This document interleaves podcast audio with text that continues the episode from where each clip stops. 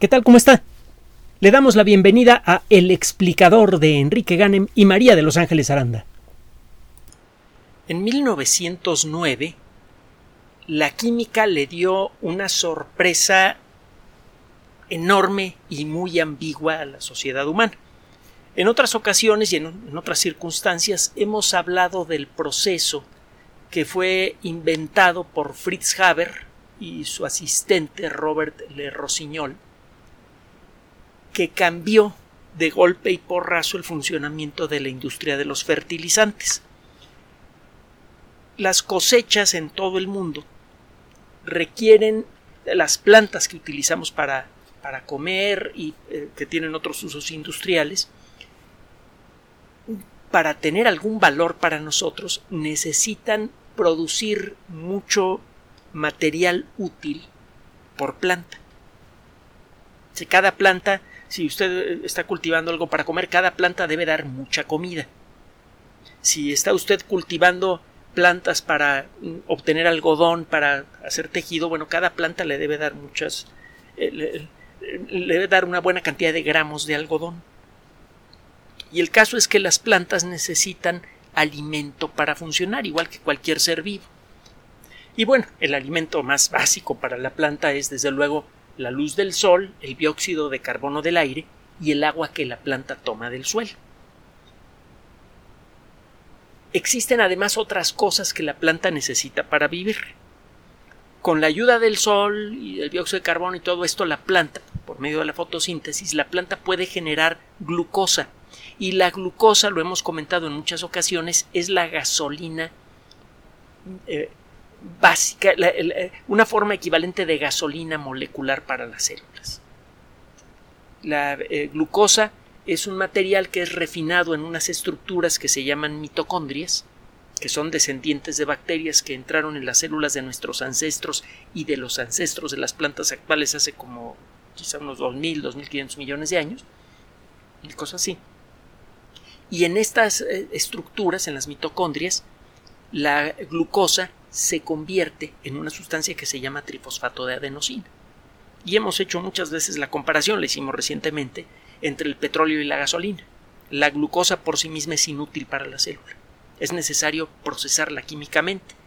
Eh, de una manera similar al proceso físico y químico al que sometemos al petróleo para extraer los derivados que nos permiten construir fabricar gasolina, fertilizantes, pinturas, toda clase de cosas.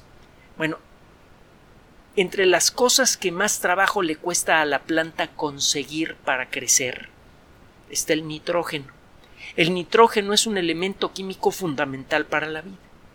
El nitrógeno es eh, necesario para construir proteínas entre otras cosas, también para construir ácidos nucleicos. Muchas de las sustancias más fundamentales para la vida requieren de nitrógeno para, eh, para ser construidas y requieren cantidades importantes de nitrógeno. Bueno, el, 79% eh, del, del aire que respiramos en la atmósfera es nitrógeno. ¿Cuál es el problema? Bueno, el problema es que eh, el nitrógeno, y lo hemos comentado en otras ocasiones, es un átomo muy rejego. No eh, cuesta mucho trabajo convencerlo para que se pegue a otros átomos para formar moléculas.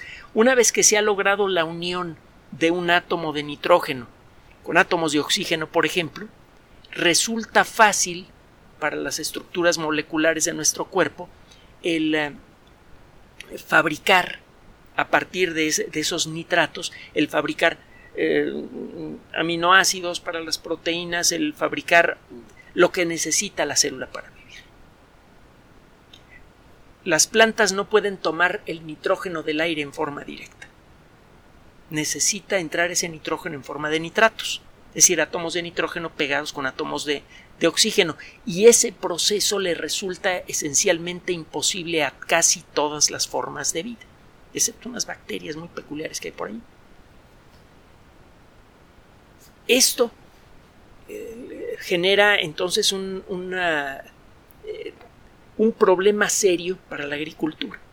Si usted quiere tener eh, una producción sana, una producción agrícola sana, necesita o encontrar terrenos que naturalmente sean ricos en nitratos, que no hay muchos. Los terrenos ricos en nitratos rápidamente se empobrecen porque las plantas se lo empiezan a comer. O se busca usted un terreno rico en nitratos y cuando se agota va a buscarse otro, algo que ya no podemos hacer en la actualidad porque estamos ocupando pues como el, una superficie equivalente a la de América del Sur para todos para toda la agricultura mundial. Puede que, este, que incluso eh, la proporción sea mayor ahora. Y no podemos andar simplemente abandonando un terreno a los dos o tres años porque ya se le acabó el nitrógeno. La otra posibilidad es dar ustedes el nitrógeno. Las sustancias nitrogenadas naturales que tienen las características químicas apropiadas para servir de fertilizante, de alimento para plantas que pueden entrar por las raíces, eh, son pocas. El eh, desecho, el, vaya, la caca de murciélago o de pájaro tiene una cantidad importante de nitrógeno. Y estos animales se reproducen en grandes cantidades y viven concentrados en zonas pequeñas en muchas ocasiones. Y eso significa que usted puede encontrar este material en montañas. Usted puede entonces vender, eh, tomar ese guano, eh, esos restos fecales de, estos animales, colectivamente llamados guano, que suena más bonito, los mete usted en, un saco y los vende. Y esto funciona muy bien, excepto por el hecho de que las, las concentraciones suficientemente grandes de guano son raras en el mundo. Y eso es lo que estaba pasando en el siglo XIX.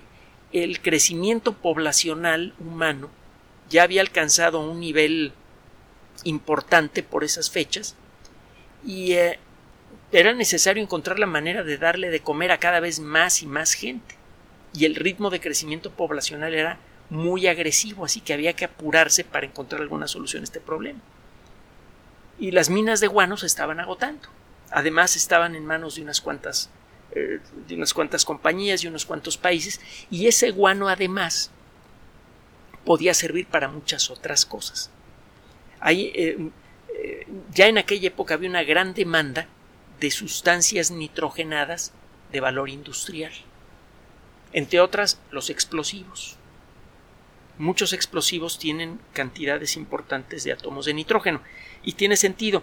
A usted le cuesta mucho trabajo pegar un átomo de oxígeno con un átomo de nitrógeno. Una vez que lo logra, esa unión queda en tensión si usted logra liberarla de golpe, se libera toda la energía que usted invirtió en pegar a esos átomos. En moléculas que tienen nitrógeno y oxígeno con ciertas características, cuando usted logra conseguir que se rompa una de esas uniones, la energía liberada por esa ruptura es suficiente para incitar la ruptura de otras ligas entre el nitrógeno y el oxígeno. Entonces usted le da un golpecito en el lugar apropiado a la molécula, se le cae un átomo de oxígeno y se inicia una reacción en cadena que hace que toda la molécula libere de golpe un montón de energía. Y si eso contagia las moléculas cercanas, en un momentito tiene usted a millones y millones de moléculas liberando su energía de golpe y tiene usted un estallido. Eso, así funcionan los explosivos. Y bueno, eh, los explosivos siempre han tenido un gran valor industrial, Muchos de los explosivos más importantes de finales del siglo XIX, principios del siglo XX, eran nitrogenados, de hecho casi todos lo son, incluso el día de hoy. Y eh, bueno, pues había que buscar, eh, había una fuerte competencia mundial entre el mercado agrícola y, y, otros mercados por el poco, las pocas minas de guano que había en el mundo. Estaba generando una serie de problemas económicos y de otro tipo, incluso había fricciones que, que en varios casos casi desembocaron en guerras. Empieza el siglo XX, sigue creciendo la población y se viene la Primera Guerra Mundial. Y Alemania no tiene reservas de guano, no tiene fuentes de guano. Los ingleses empiezan a cortarle el acceso al, al guano eh, proveniente de Sudamérica a los alemanes y esto amenazaba con terminar con el esfuerzo de guerra alemán, se iban a quedar sin, sin, explosivos. Y entonces Haber,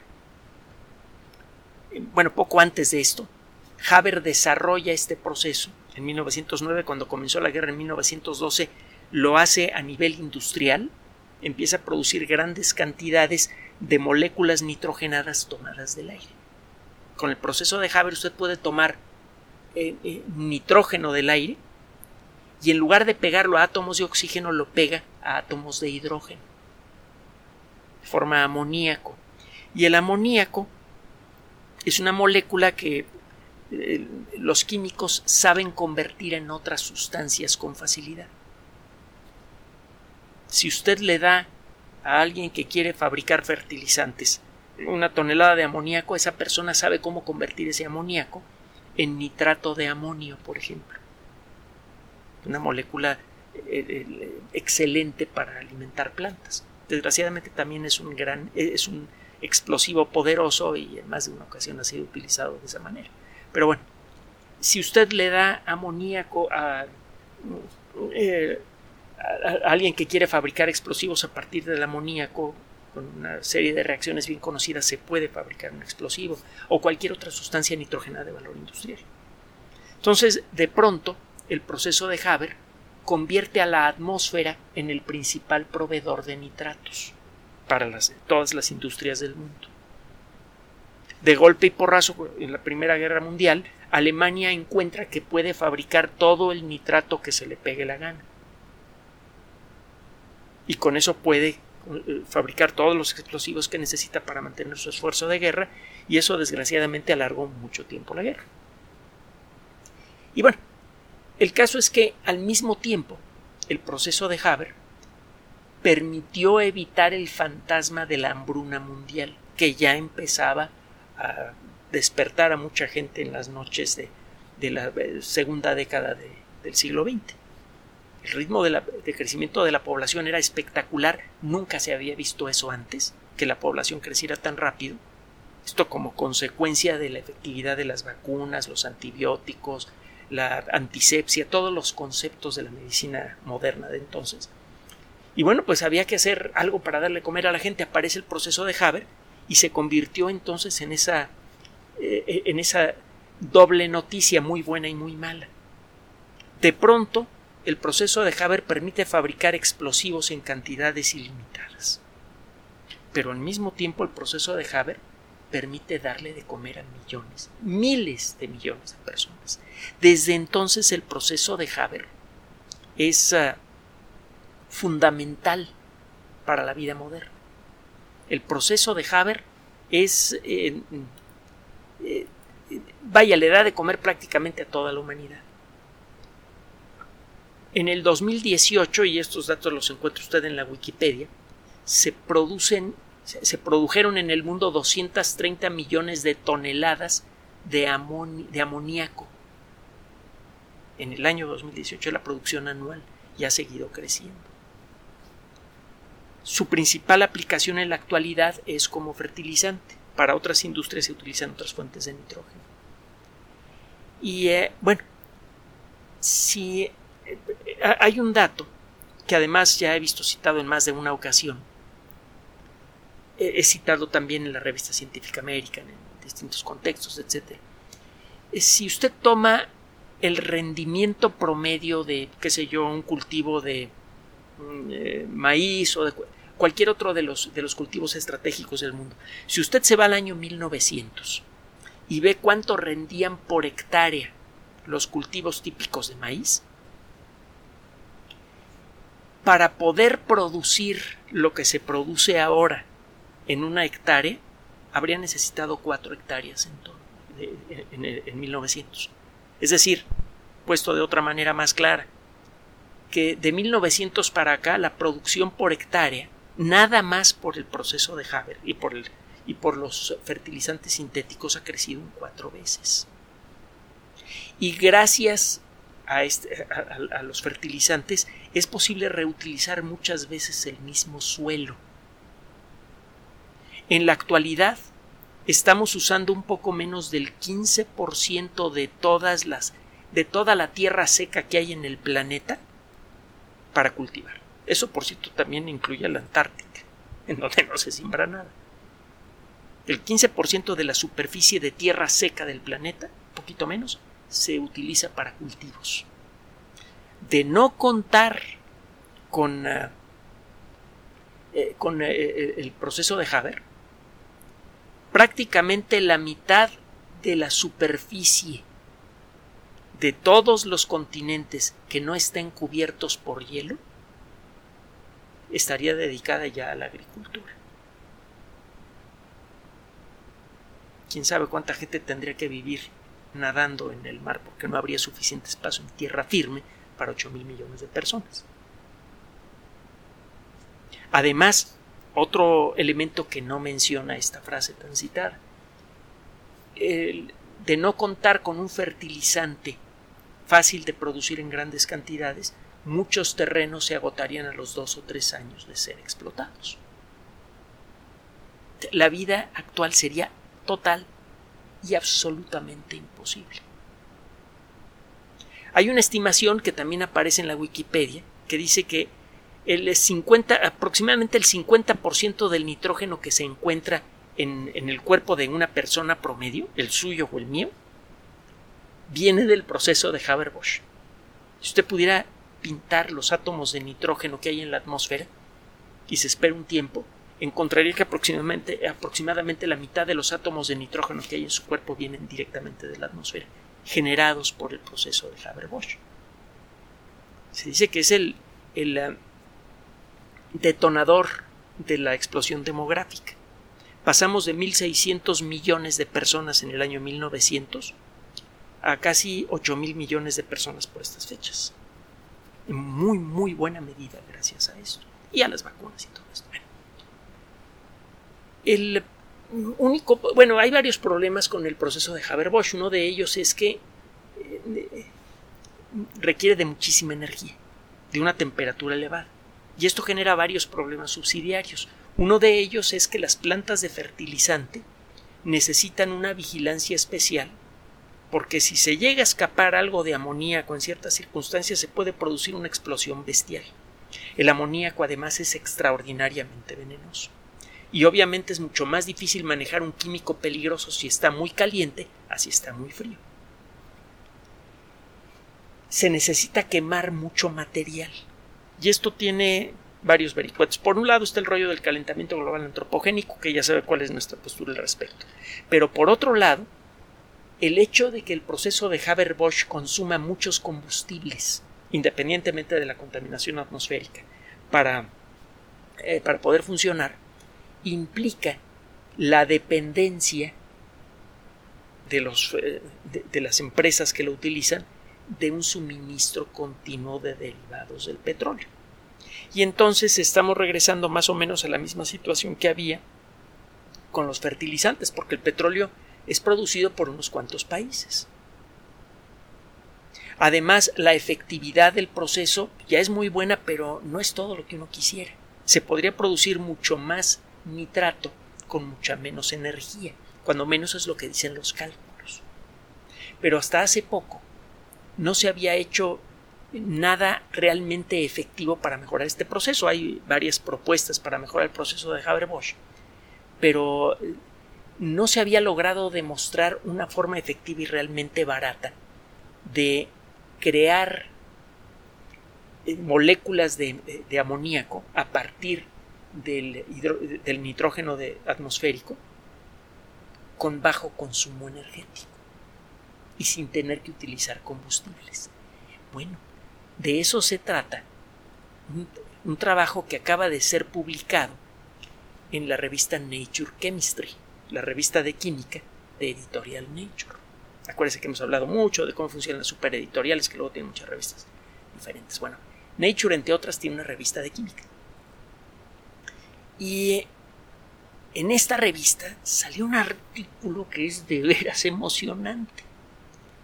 En muchos sentidos, en términos económicos, en términos de facilidad de desarrollo industrial de este tipo de procesos, etcétera, etcétera.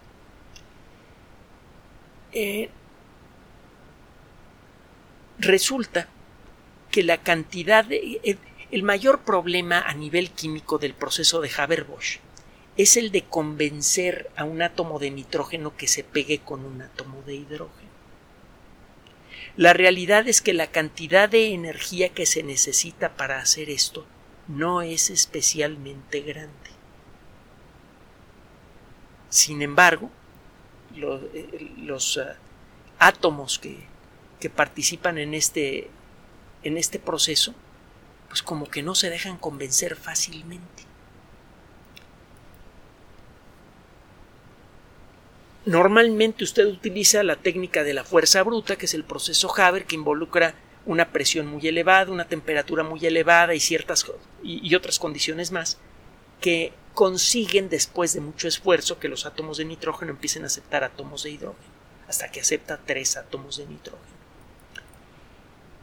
El proceso que demostró este grupo de investigación necesita mucho menos energía y no necesita de combustible alguno. Prácticamente ocurre a temperatura ambiente. Lo que hacen es iluminar a la cámara de reacción con luz azul. Hemos dicho en otras ocasiones que la luz es quizá la forma más pura de energía que existe. Eh, la luz está hecha de unas partículas que se llaman fotones, tiene unas características muy peculiares. Otro día le platico todas las locuras relacionadas con el comportamiento de las partículas subatómicas.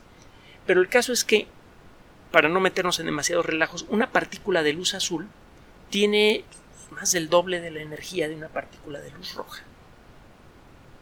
Y la energía de la luz azul, en números, debería ser suficiente para sacudir a un átomo de nitrógeno y convencerlo de unirse con un átomo de hidrógeno si la presión es suficiente.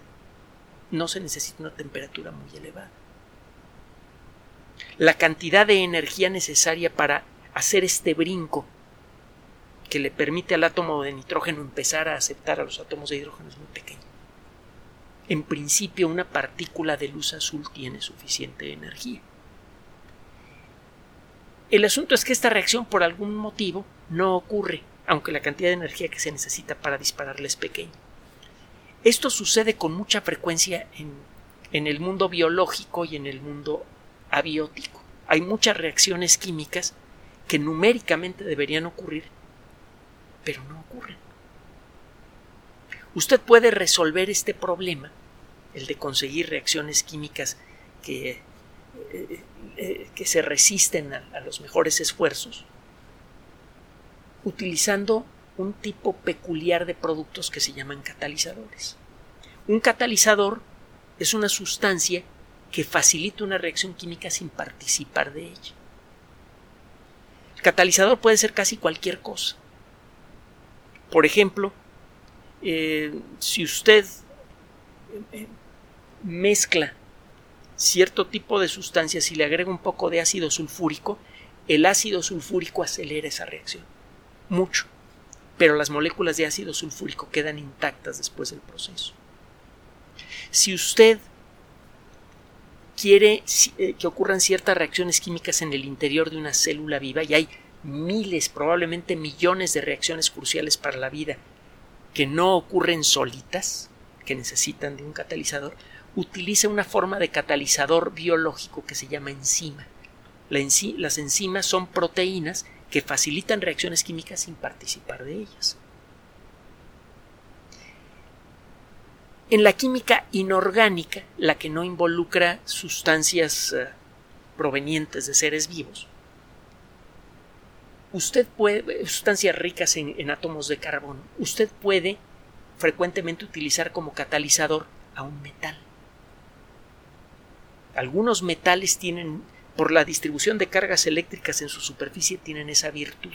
Acercan a dos sustancias eh, tímidas que quieren conocerse pero no saben cómo. Y estas, eh, eh, estos átomos funcionan como celestinas naturales que los ponen en contacto. El problema es que estos átomos a veces son un poquito caros, por ejemplo el paladio o por ejemplo el platino pero incluso en cantidades ridículamente pequeñas eh, estos átomos pueden hacer su función.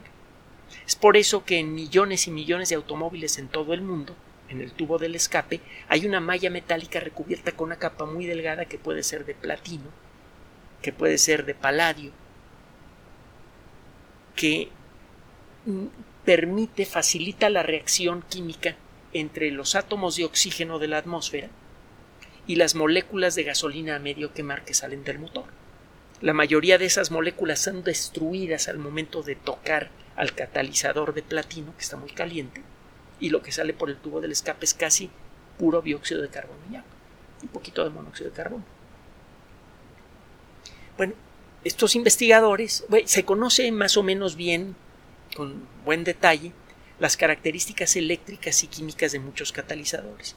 Los investigadores se pusieron a hacer sus cálculos y se dieron cuenta que si las circunstancias son las apropiadas, si el color de la luz es el apropiado, acuérdese que el color es un indicador de la energía que tienen las partículas de luz. Las partículas de luz azul tienen más energía que las partículas de luz roja. Y dentro del grupo de partículas que emiten una que, llevan una luz que nosotros llamamos azul, hay partículas que tienen más energía y partículas que tienen menos energía. Mientras más intenso es el azul y comienza a parecerse más al violeta, más energía tiene la partícula. Bueno, estos investigadores seleccionaron un color muy una variante muy particular de luz azul. los fotones de esa variante particular de luz azul tienen la energía exacta que ellos calcularon e iluminan a, la mezcla que tiene nitrógeno e hidrógeno con esa luz sobre un catalizador de platino. No, perdón, de iridio, que también es otro metal eh, que tiene propiedades catalíticas y también es caro, no tanto como el platino, pero también es caro. ¿Y a que no sabe qué? Que lograron producir de una cantidad apreciable de amoníaco sin utilizar presiones muy elevadas, sin utilizar temperaturas muy e, e, elevadas y sin quemar un solo gramo de combustible. Esta técnica eh, se puede eh, hacer crecer con facilidad para la síntesis de muchas otras moléculas que pueden tener gran valor industrial y que tienen átomos que normalmente no se unen por, sí mismos. Esta técnica no solamente podría servir para reemplazar poco a poco al proceso de Haber-Bosch, digo poco a poco porque hay que construir nuevas plantas y ya sabe el dinero que eso cuesta. Claro, las plantas nuevas serían más baratas que las plantas eh, clásicas, pero bueno, si ya se gastó usted un demonial de dinero en una planta clásica, pues la va a utilizar el tiempo que la tenga que utilizar hasta que se haga vieja y ya después se compra una nueva tiene usted que sacarle jugo al dinero que invirtió. Pero bueno, el caso es que esta tecnología puede ser utilizada no solamente para el proceso de Haber-Bosch, sino para un montón de otros procesos industriales de gran valor que requieren muchas veces de altas temperaturas y de presiones elevadas. Esta tecnología podría revolucionar en el corto plazo a toda la química industrial, o cuando menos una buena parte. Y si considera el enorme peso específico que tiene en la vida social la química moderna, fertilizantes, ya le dije la importancia del proceso de Haber-Bosch para que sigamos comiendo, fertilizantes, medicamentos, eh, pinturas, pegamentos, plásticos, todo lo que usted quiera, viene de la habilidad de los químicos para armar moléculas. La química orgánica industrial es una verdadera forma de arquitectura molecular. Y lo que está, lo que está haciendo este proceso es entregarle una herramienta para construir moléculas a voluntad ricas en lo que usted quiera a todos los ingenieros químicos del mundo. De pronto, una buena parte de las industrias del planeta podrían empezar a revolucionar de manera activa sus procesos hacerlos más amables con el ambiente, a utilizar mucha menos energía, aumentar su productividad e incluso eh, estas industrias podrían poner plantas mucho más pequeñas con el mismo nivel de productividad. Hasta ocuparían menos espacio, pues. Es un notición. Y el impacto que eso tendría en la economía sería muy, muy saludable. De pronto, el nivel de independencia de todas las naciones del mundo para producir los insumos básicos para sus industrias aumentaría mucho.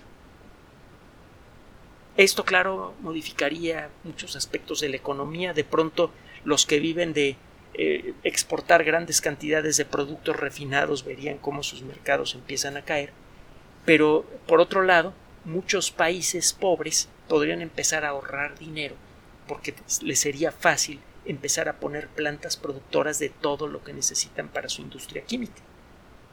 O, o mucho de lo que necesitan para su industria química.